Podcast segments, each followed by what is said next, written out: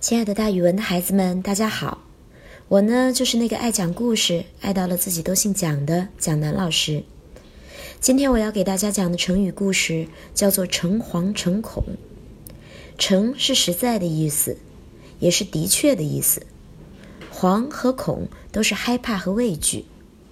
这个成语是说非常小心谨慎，以致达到害怕不安的程度。诚惶诚恐这个成语出自《后汉书·杜诗传》。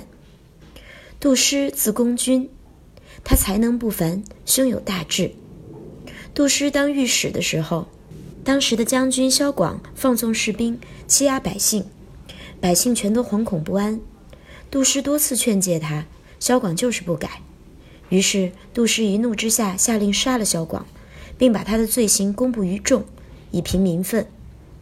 光武帝刘秀得知之后，召见杜诗，赐给他一把戟，表示赞赏。后来又派杜诗出使河东，也就是今天的山西省西部沿黄河地区，去诛灭一些叛贼。杜诗到了河东之后，焚烧贼船，斩了杨毅，除了叛贼。杜诗为官三年，治理有方。建武七年，升为南阳太守。他广拓农田，帮人们制造农具。同时除暴安民，使社会安定，人民的生活越来越富足，老百姓都特别感激这位太守。可是杜诗却自以为自己的功德配不上现在的官职，是无功受禄。于是他向光武帝上书，要求到小郡任职。书中说：“我自己思量过了，我不过是小官之才，并没有大才。现在是正赶上陛下开创大业，所以受了大恩大惠。”我在职无功，治理少方，这么长时间占据高官的位置，实在是诚惶诚恐。但是光武帝非常信任他，坚持让他继续做太守。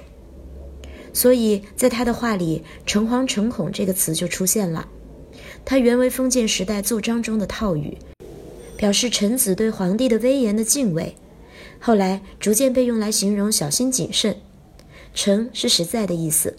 惶和恐是害怕的意思，所以“诚惶诚恐”这个成语大家记住了吗？好了，今天的故事就给大家讲到这儿，咱们明天再见哦。